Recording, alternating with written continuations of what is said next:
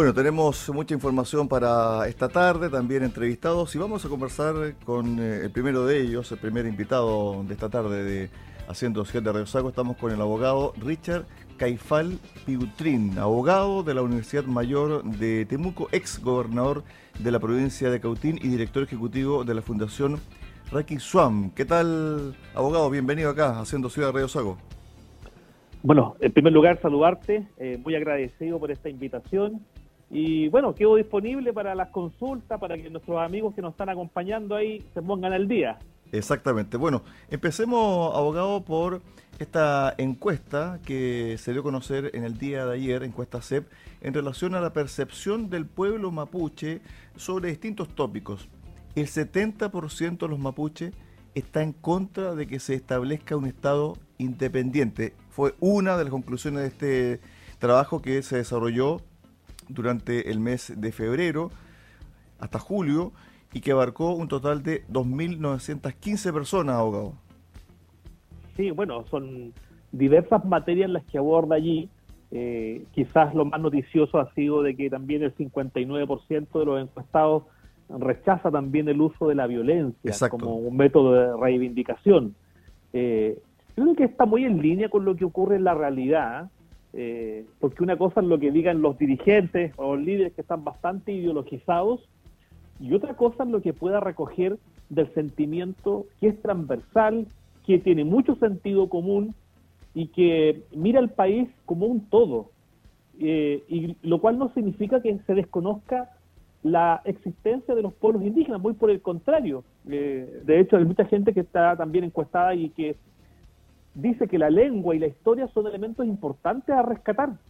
Entonces no es que se esté desconociendo, sino que eh, hay una brecha que está dada por la ideología, no por el sentimiento cotidiano de, las personas. Y eso me parece a mí algo llamativo de esta encuesta que, digo, aborda diversos tópicos y incluso hace una, un reconocimiento que ya lo habían hecho otros estudios en cuanto a que las personas el 80% de las personas en el caso mapuche no habla ni entiende el mapudungún.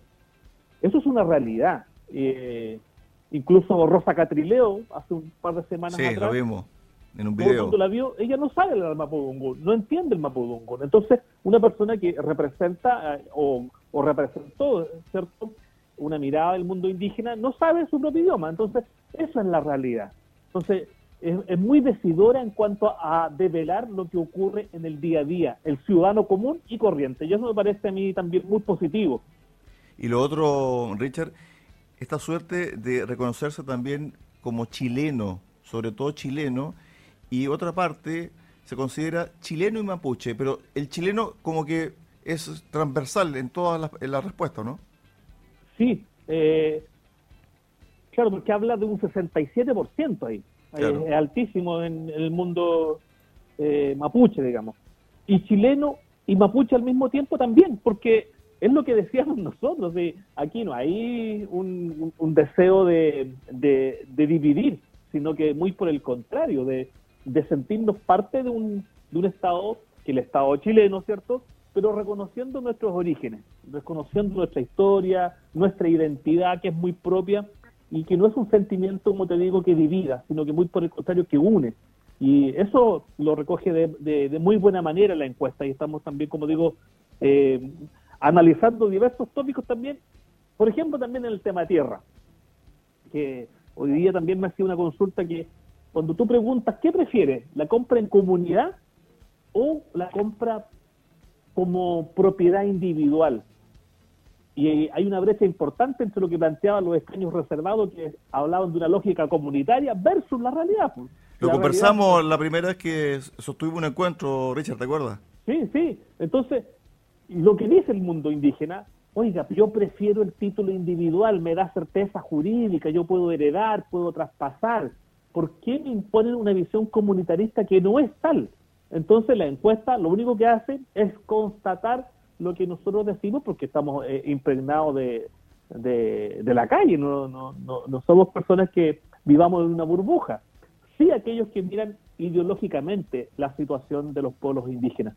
Y a mí me pareció muy aterrizada, como digo, en, las cifras y, y allí también devela que, eh, que las autoridades, pregunta por las autoridades y menciona al Lonco, al Huerquén, a la Machi, todos son evaluados de manera muy positiva.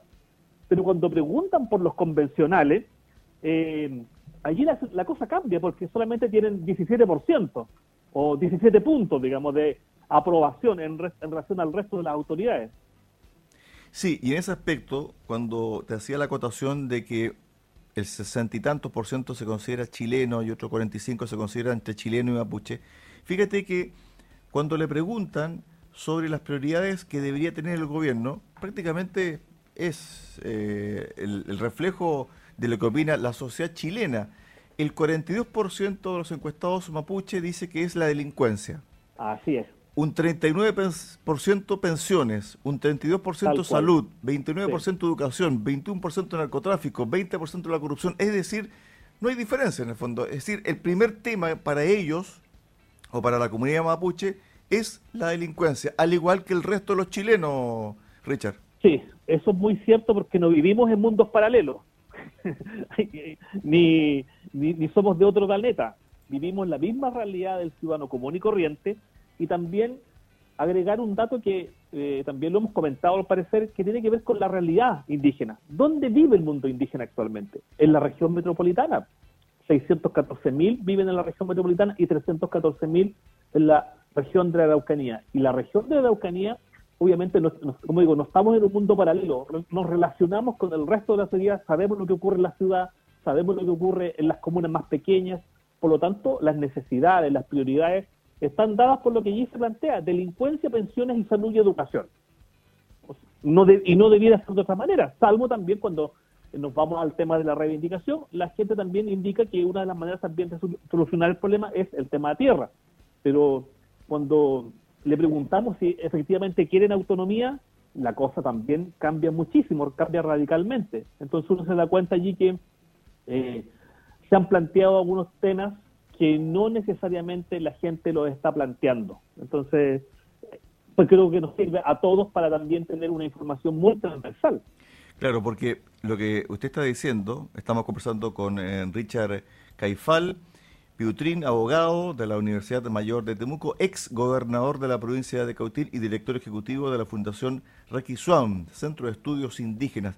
Lo que usted está diciendo, abogado, tiene que ver con la siguiente pregunta que se hizo en esta encuesta. ¿Cómo lograr la paz? El 55% de los mapuches cree que a través de diálogos entre todos los grupos de conflicto.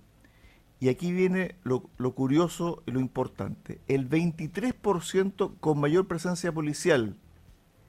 El, 15, el 12% con mayor presencia de las Fuerzas Armadas. Es decir, si uno suma 12 más 23, son 35 prácticamente. El 35% entre carabineros y Fuerzas Armadas.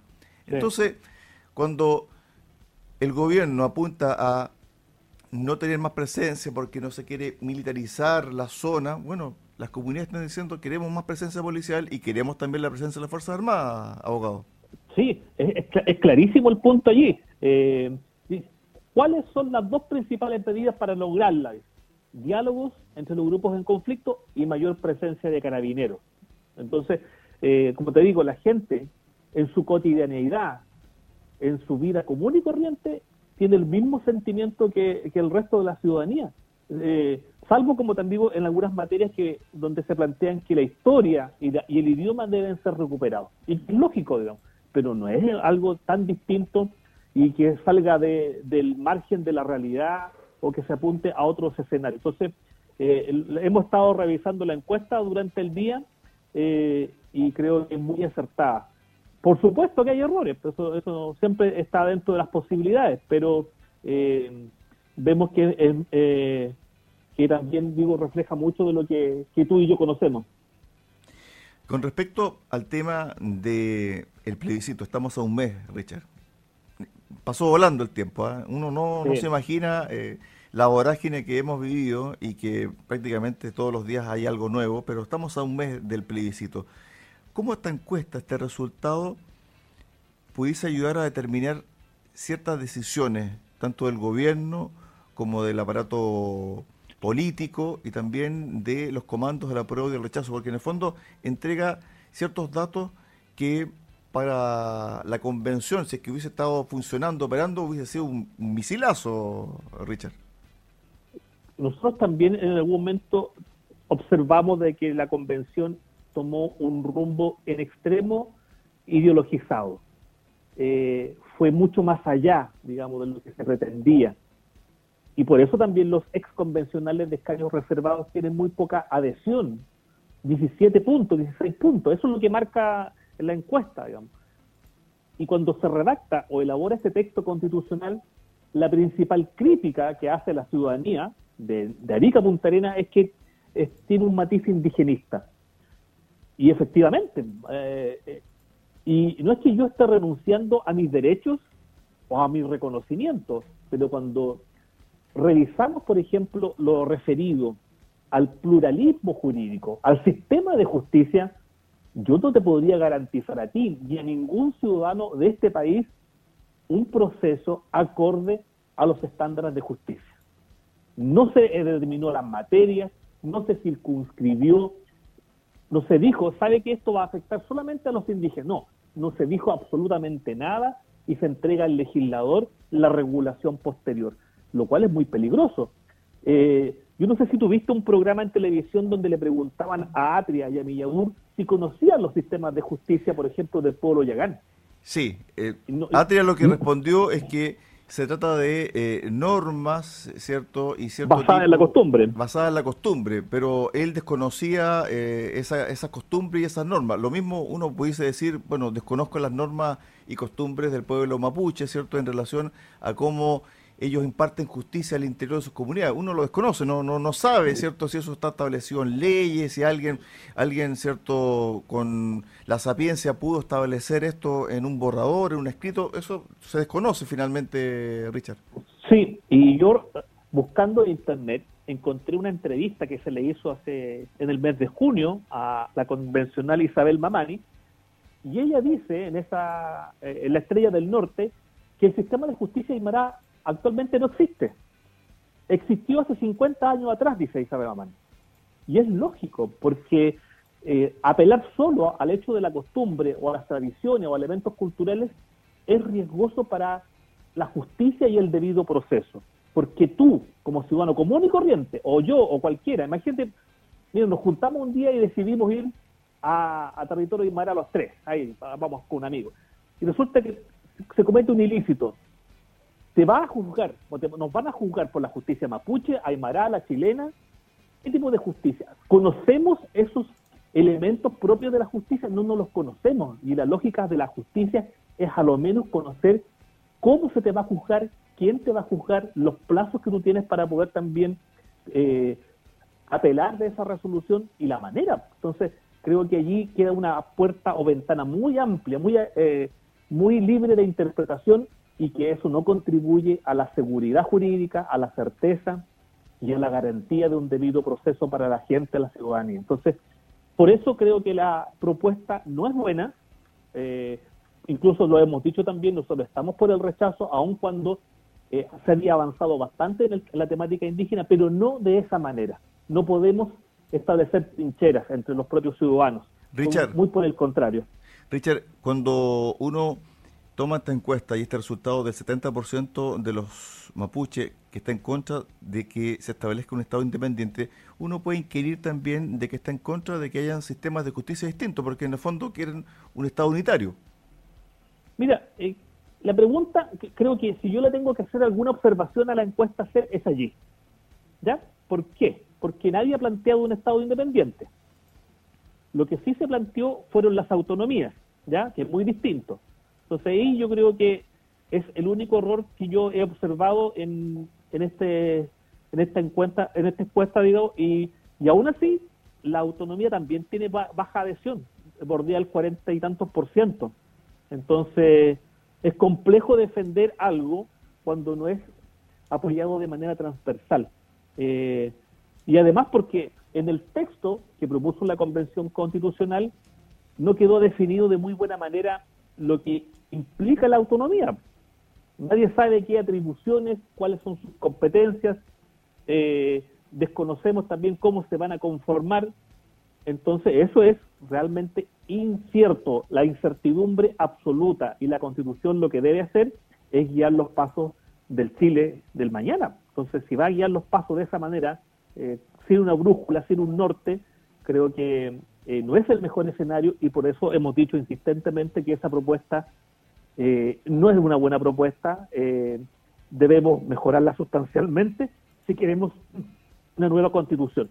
Y nosotros apelamos al rechazo por lo mismo, porque creemos que esa sería la manera idónea de avanzar en reconocimiento, en participación, y en elaborar un texto que realmente nos una a todos los chilenos. Claro, porque con respecto al tema de la autonomía y también la decisión, ¿cierto?, de algunas comunidades, uno cuando hace la pregunta a distintos entrevistados tiene distintas respuestas para la siguiente consulta. Artículo 191, inciso 2.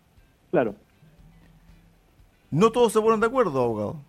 No, no, de hecho, eh, las interpretaciones que se han dado respecto de la consulta son variadas. Tenemos 10 interpretaciones, 10 abogados dando respuesta a eso mismo y nadie se ha puesto de acuerdo. Entonces uno dice, ¿quién va, quién va a zanjar este problema al final? ¿Serán los tribunales? ¿Será la Corte Constitucional? ¿Quién? Pero hoy día yo no te podría entregar certeza, eh, porque está referido a la consulta indígena, que se les va a tener que consultar o nos van a tener que consultar todas las materias o asuntos que afecten nuestros derechos reconocidos en la Constitución. Y otorgando el consentimiento de manera obligatoria. Antes, en el convenio 169 estaba referido solo a medidas legislativas o administrativas. Estaba más claro el panorama, pero acá dice materias o asuntos. O sea, es todo amplio. Y, y más allá que esté en un capítulo del gobierno o Estado regional, quedó pésimamente redactado. Entonces, por eso también se ha dado pie para múltiples interpretaciones y el gobierno, la autoridad, debiera consultar absolutamente todo. Cómo gobierna, cuándo gobierna, si declara o no declara estado de excepción, etcétera. Todo se debiera consultar. Es una camisa de fuerza al final del día. Por lo tanto, cuando a un indígena le preguntan, ¿usted está de acuerdo con la consulta? Nosotros decimos, sí, estamos de acuerdo con la consulta, pero no la consulta que estableció la Convención Constitucional en este texto que se nos ha propuesto. Creo que realmente abre trincheras de lado y lado eh, y nos confronta. Ciudadanos indígenas y no indígenas confrontados frente a la realidad de la Constitución. Entonces, eh, es tremendo lo que estamos presenciando y, y por último agregarte que hemos generado, como diría un antiguo filósofo, un leviatán, una presencia absoluta del Estado en todas las materias.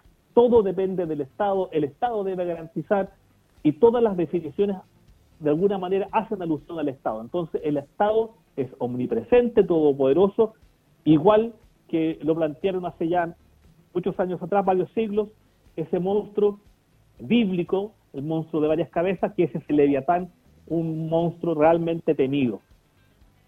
Finalmente, dos cosas. Lo primero, ¿cuál ha sido tu percepción en terreno después de ir conformando agrupaciones, ¿cierto?, por el rechazo. Y lo otro, ¿cómo ves tú esta suerte de consenso que se está trabajando al interior de los partidos oficialistas para conformar un decálogo de las materias a reformar si es que llegase a ganar el apruebo, porque ellos están viendo además también, eh, Richard, de que el rechazo está liderando las encuestas, tiene la primera opción de ganar el 4 de septiembre, por lo tanto ellos están trabajando en esta suerte de compromiso ante la ciudadanía para un poco cortar la brecha y también tratar de dar vuelta lo que dicen actualmente las encuestas. Richard, para el cierre. Mira, es poco probable, poco lógico plantear un aprobar para reformar porque solo en consulta indígena nos vamos a llevar un año, porque la consulta es obligatoria. Otorgar o no otorgar el consentimiento, eso quizás están en discusión, pero la consulta indígena se debe realizar sí o sí. Ahí tienes un año de plazo para recién tener un resultado y ese resultado tú lo llevas al Parlamento. O sea, solamente en ese proceso ya llevas dos años. Es irrisorio, o sea, vamos, vamos a demorarnos cuánto, tres, cuatro años en reformar y lo que se plantea, oiga, ¿por qué nos demoramos un año y medio, hacemos un nuevo texto y lo sometemos también al referéndum nacional, un plebiscito. Creo que es mucho más lógico, vamos a tener un mejor texto, en un plazo mucho más acotado y dándole garantías a todo Chile de que esto va a ser realmente elaborado por personas que son idóneas, capaces y no lo que vimos eh, a veces triste espectáculo por parte de, algunos convencionales, no todos por supuesto, pero que realmente mancharon eh, el trabajo que se realizó. Y tampoco quedó muy, buen, muy bien elaborado el texto, así que todo redunda en que el rechazo es la mejor opción. Estuvimos con Richard Caifal Piutrín, abogado de la Universidad Mayor de Temuco, ex gobernador de la provincia de Cautín y director ejecutivo de la Fundación Raki Swam, Centro de Estudios Indígenas, conversando en este primer bloque de Haciendo Ciudad, acá en Radio Sacos. Gracias, abogado. Un abrazo, buena tarde. Un abrazo, muchas gracias. Muchos saludos. Que esté muy bien. Chao, chao.